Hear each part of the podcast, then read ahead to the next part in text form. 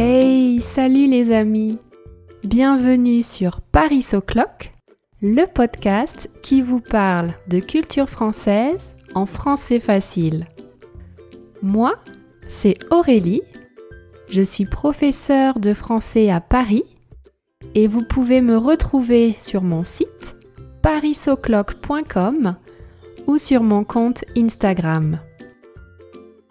Je suis très heureuse de vous accueillir aujourd'hui pour un nouvel épisode de mon podcast.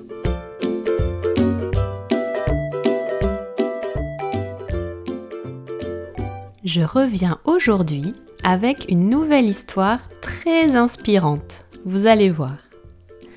Nous allons parler de la fabuleuse histoire de Louis Vuitton.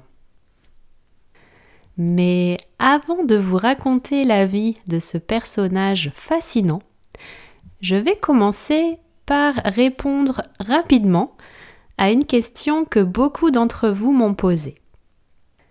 Comme vous l'avez remarqué, je n'ai pas publié beaucoup d'épisodes de podcast cette année et vous avez été nombreux à me demander si tout allait bien et pourquoi il n'y avait pas de nouveaux épisodes. Eh bien, en fait, cette année, je suis devenue maman. J'ai eu la chance d'avoir un magnifique petit garçon et c'est un vrai rayon de soleil dans ma vie. Comme vous pouvez l'imaginer, je suis très occupée avec mon petit bout de chou. Un bout de chou, c'est une expression qu'on utilise pour parler d'un enfant avec tendresse, avec amour. Si on traduit en anglais, mot pour mot, c'est assez drôle, ça donne My Little Piece of Cabbage. Bref, j'ai été très occupée cette année. Et il y a aussi un autre grand changement dans ma vie je n'habite plus à Paris. Malheureusement, je dois le dire, euh, la pandémie m'a obligée à quitter Paris. La décision a été vraiment très très très difficile à prendre parce que vraiment pour moi, vivre à Paris a toujours été un rêve. C'est une ville magique et c'est vraiment à Paris que je me sens chez moi, que je me sens à la maison. Mais il faut bien le reconnaître, Paris a aussi ses côtés négatifs. Et le principal aspect négatif, c'est le manque d'espace. À Paris, j'habitais avec mon mari dans un appartement très petit et pendant la pandémie, comme vous le savez, il y a eu plusieurs confinements. Confinement, c'est le mot français pour lockdown. Et vivre à deux personnes et un bébé 24 heures sur 24 dans un studio de 36 mètres carrés, c'était impossible. nous avons donc décidé de partir et nous habitons aujourd'hui à Bordeaux. Bordeaux est une ville très agréable, euh, située dans le sud-ouest de la France, à une heure de la plage et à trois heures de la montagne. Il y a plus d'espace et aussi plus de soleil qu'à Paris. Et si ça vous intéresse, je pourrais vous parler plus de Bordeaux dans un prochain épisode. En tout cas, je suis très heureuse d'être de retour sur le podcast. Comme je le dis toujours, ce sont vraiment vos messages, vos encouragements qui me motivent et qui me donnent envie de continuer ce podcast. Alors n'hésitez pas, envoyez-moi des commentaires sur mon site, sur Instagram. S'il y a des sujets qui vous intéressent particulièrement pour les prochains épisodes, je serai ravie d'en parler. À partir de maintenant, je publierai un nouvel épisode tous les mois. Mais revenons à nos moutons. Revenons à nos moutons, c'est une expression qui signifie revenons à notre sujet. C'est une expression qu'on utilise pour revenir au sujet principal d'une histoire. Par exemple, le sujet principal de cet épisode, c'est la vie de Louis Vuitton. Mais je viens de vous parler de ma grossesse et de mon déménagement à Bordeaux. Donc maintenant, nous allons revenir au sujet principal, la fabuleuse histoire de Louis Vuitton. Il y a quelques semaines, j'ai lu un livre que j'ai vraiment adoré et j'ai eu très envie de vous en parler. J'ai tellement aimé ce livre que je l'ai lu en trois jours. Ce livre s'appelle Louis Vuitton, l'audacieux de Caroline Bongrand. Je suis sûre que vous connaissez la célèbre marque de sacs de luxe Louis Vuitton. Mais est-ce que vous connaissez l'homme qui est à l'origine de cette marque? Eh bien, ce livre raconte l'histoire de cet homme. Donc, le livre que j'ai lu s'appelle Louis Vuitton l'audacieux et je l'ai aimé pour plusieurs raisons. Tout d'abord, la vie de ce personnage est vraiment passionnante. Vous allez le voir, Louis Vuitton était un homme courageux, travailleur, intelligent, qui cherchait toujours à apprendre et à innover. Et on peut dire que son histoire est une véritable success story à la française. Il arrive à Paris très jeune et sans argent, et c'est grâce à son travail qu'il réussit, petit à petit, à créer une marque florissante, c'est-à-dire une marque qui a un très grand succès. Mais j'ai aussi beaucoup aimé ce livre grâce au style de l'auteur. J'ai trouvé le livre très agréable à lire. J'avais l'impression d'être aux côtés de Louis Vuitton, de le connaître, de faire avec lui un grand voyage dans le temps. J'ai eu l'impression de me promener dans la ville de Paris du XIXe siècle, à l'époque de Napoléon III et des grands travaux d'Haussmann, qui ont complètement transformé la ville pour la moderniser et l'embellir. Bref, vous l'avez compris, j'ai beaucoup aimé ce livre et sans plus attendre, je vous propose de vous raconter la vie de ce personnage incroyable, Louis Vuitton. Louis Vuitton naît le 4 août 1821, il y a tout juste 200 ans, dans un petit village du Jura. Sa famille est très modeste, ils n'ont pas beaucoup d'argent. Son père lui apprend à travailler le bois le bois, c'est un mot important pour l'épisode d'aujourd'hui. Vous allez comprendre pourquoi. Le bois, c'est wood en anglais. La vie de Louis Vuitton change complètement quand il a 10 ans. Malheureusement, sa mère meurt et son père se remarie très rapidement avec une femme qui est très méchante, avec Louis et ses frères. La vie devient vraiment insupportable pour les cinq enfants. Leur belle-mère ne leur donne pas beaucoup à manger et elle les envoie dormir dans une pièce froide, loin de la cheminée. Ils ont faim, ils ont froid, ils sont très tristes. Trois ans après la mort de sa mère, Louis Vuitton a 13 ans et il prend une décision radicale.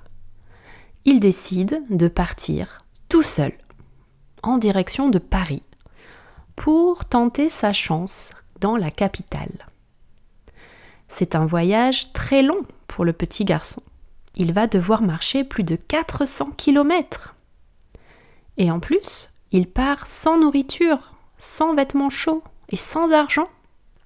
Il va devoir dormir dehors et il fait très froid. Bref, le voyage va être long et difficile.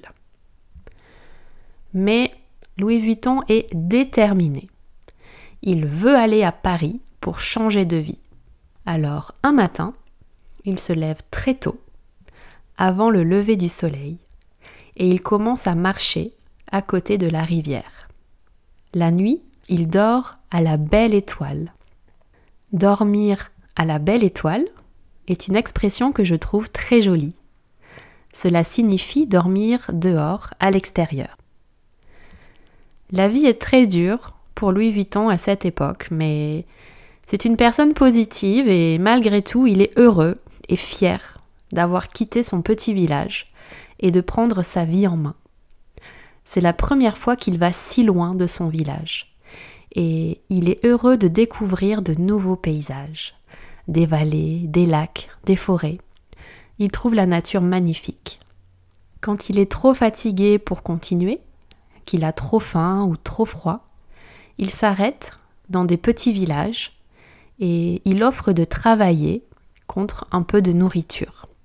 Il passe par exemple quelques semaines chez un vieil homme qui fabrique des objets et des meubles en bois.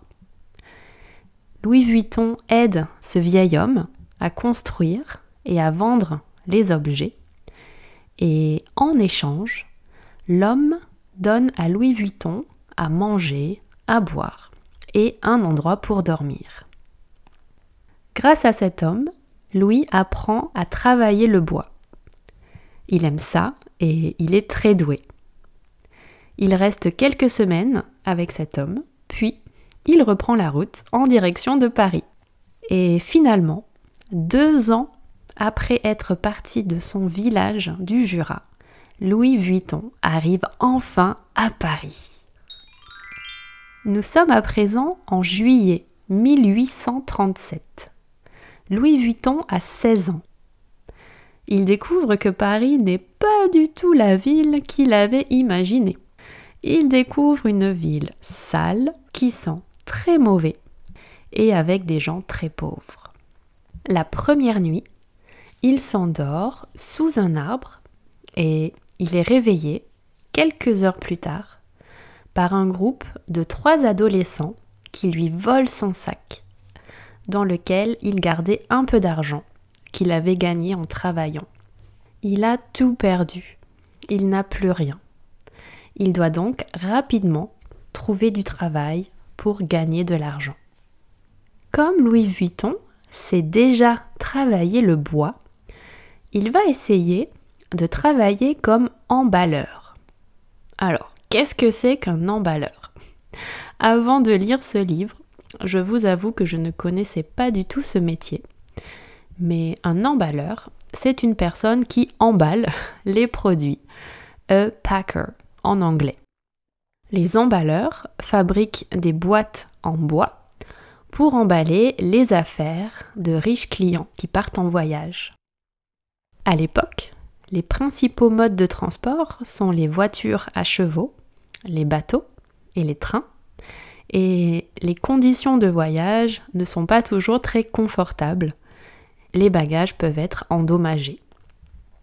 Les voyageurs font donc appel au service des emballeurs pour protéger leurs objets personnels. Louis Vuitton cherche donc du travail comme emballeur. Il observe les différentes boutiques et il comprend très vite qu'il y a un emballeur en particulier, Monsieur Maréchal, qui a beaucoup plus de clients que les autres. Louis Vuitton décide donc que c'est pour cet emballeur qu'il veut travailler et pour personne d'autre. Et c'est là qu'on voit que Louis Vuitton est vraiment très intelligent et très observateur. Monsieur Maréchal est effectivement le meilleur emballeur de Paris. Et Louis Vuitton l'a tout de suite compris. Il a vraiment un instinct incroyable. Louis Vuitton entre donc dans la boutique de Monsieur Maréchal il explique qu'il cherche du travail. Maréchal réfléchit. Il n'a pas vraiment besoin d'un nouvel employé. Mais il voit bien que Louis Vuitton est un jeune homme qui semble fort et solide. Il a les épaules larges. Et puis, il est vraiment très motivé. Maréchal comprend que le jeune homme a un grand potentiel, qu'il a envie d'apprendre et qu'il va travailler dur et il accepte de lui offrir du travail. Louis Vuitton vient donc de trouver du travail chez le meilleur emballeur de Paris. Il est très heureux. Monsieur Maréchal comprend que Louis Vuitton est très doué. Il sait déjà très bien travailler le bois et il a de très bonnes idées. Il est très créatif. Et même s'il a déjà une bonne technique, Louis Vuitton continue de travailler très dur, jour et nuit, pour perfectionner sa technique et s'améliorer. C'est un travailleur. Pendant toute sa vie, il va garder cette volonté de progresser, de s'améliorer et d'apprendre. Petit à petit, Louis Vuitton devient le meilleur apprenti de l'atelier. Non seulement il travaille bien, mais il a également de grandes qualités personnelles. Il est discret, poli, humble, des qualités essentielles pour travailler avec les riches clients de la boutique. En effet, les emballeurs doivent souvent aller chez leurs clients, entrer dans leur maison ou leur appartement. Et la discrétion de Louis Vuitton est une très grande qualité. Pour lui, être invité à entrer chez ses clients est une marque de confiance extraordinaire, un grand privilège dont il veut se montrer digne. C'est pour ça qu'il est très apprécié de son chef et de ses clients. Monsieur Maréchal a tellement confiance en Louis Vuitton qu'à partir de 1852, Louis devient l'emballeur personnel de la cliente la plus prestigieuse de la boutique. Cette cliente, c'est la future impératrice Eugénie, la future épouse de Napoléon III, tout simplement. La jeune femme apprécie beaucoup Louis Vuitton. Elle le considère presque comme un ami. La future impératrice va être un peu la bonne fée de Louis Vuitton. La bonne fée, c'est The Fairy Godmother en anglais. Elle insiste pour que ce soit Louis Vuitton et personne d'autre qui s'occupe d'emballer ses affaires personnelles. Elle parle aussi de Louis Vuitton à tous ses amis et très vite, le savoir-faire du jeune homme est reconnu dans la capitale, et en particulier chez les plus riches. On peut dire qu'elle va vraiment faire de la publicité pour Louis Vuitton. Mais Eugénie va encore plus loin. Elle croit vraiment en Louis Vuitton et elle l'encourage à ouvrir sa propre boutique. Elle lui promet qu'elle sera sa première cliente. Le problème, c'est que Louis Vuitton n'a pas assez d'argent pour ouvrir sa boutique. Ce n'est pas grave, Eugénie lui donne des conseils. Par exemple, elle lui conseille de faire la liste du matériel nécessaire pour sa boutique et d'acheter chaque mois un nouvel outil. Louis Vuitton suit les conseils d'Eugénie, il économise et Petit à petit, il achète les outils nécessaires. Il stocke les outils dans sa petite chambre en attendant de pouvoir un jour ouvrir sa boutique. Louis Vuitton doit aussi réfléchir à l'emplacement de sa future boutique. Il doit décider où installer la boutique, dans quel quartier, dans quelle rue. Il cherche un emplacement stratégique.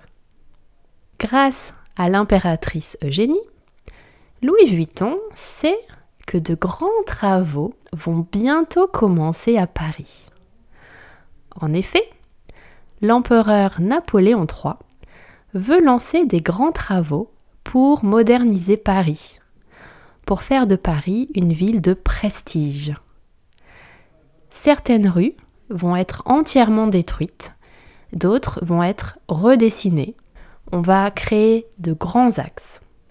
L'empereur confie cette mission au baron Haussmann. Si vous vous intéressez un peu à Paris, vous devez absolument connaître le baron Haussmann.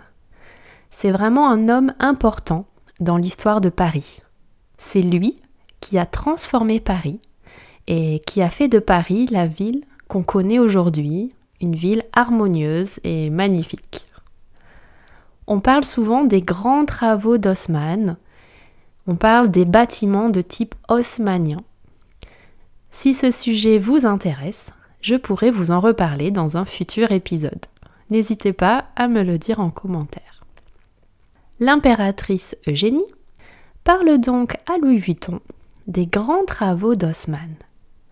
Elle lui dit que Paris va être transformé elle lui dit aussi que de grands hôtels vont ouvrir. Louis Vuitton est un excellent observateur de son époque. On peut dire que c'est un visionnaire. Il a une vision de ce que va devenir le monde. il voit que les moyens de transport connaissent une véritable révolution et il comprend que les gens riches vont voyager de plus en plus. Il a donc tout intérêt à installer sa boutique à côté d'un hôtel pour pouvoir être en contact avec des riches voyageurs du monde entier. Et ces riches voyageurs pourront emporter ses malles aux quatre coins du monde et faire sa publicité dans le monde entier. Louis Vuitton décide alors d'installer sa boutique à côté d'un grand hôtel dans le nouveau quartier de l'Opéra en pleine construction. Si vous êtes déjà allé à Paris, vous avez sûrement vu l'Opéra Garnier en plein cœur de Paris, dans un magnifique quartier.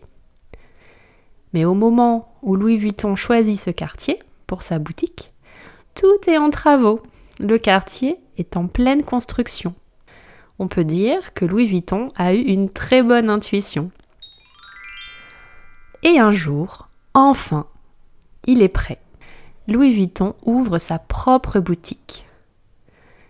Il décide de se spécialiser dans l'emballage de mode et en particulier dans l'emballage des spectaculaires robes à crinoline qui sont à la mode à cette époque.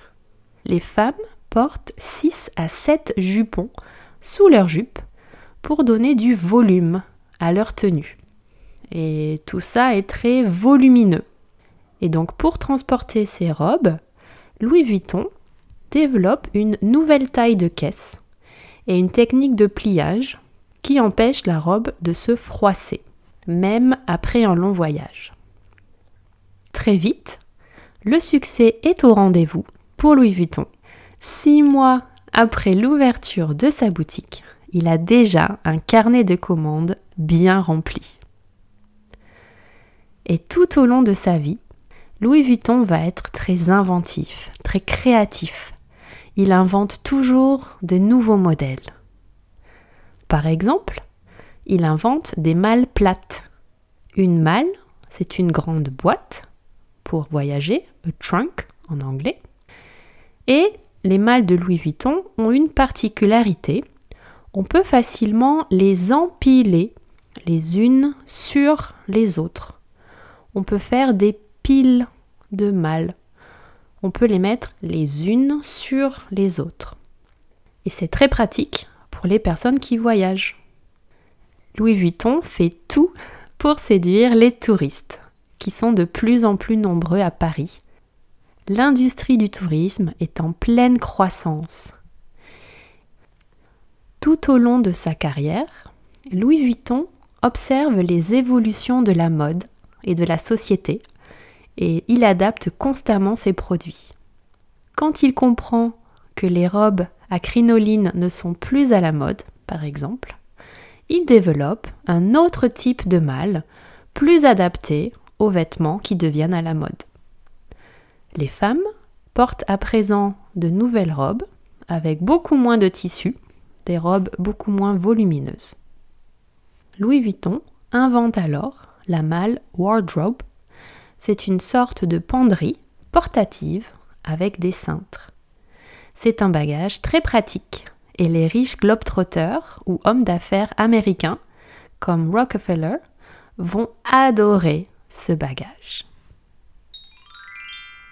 Bon, je ne vais pas vous raconter toute l'histoire parce que vous avez certainement envie de, de lire le livre, mais sachez qu'après la disparition de Louis Vuitton, son fils Georges reprend le commerce. Et c'est Georges qui va créer le célèbre monogramme de la marque.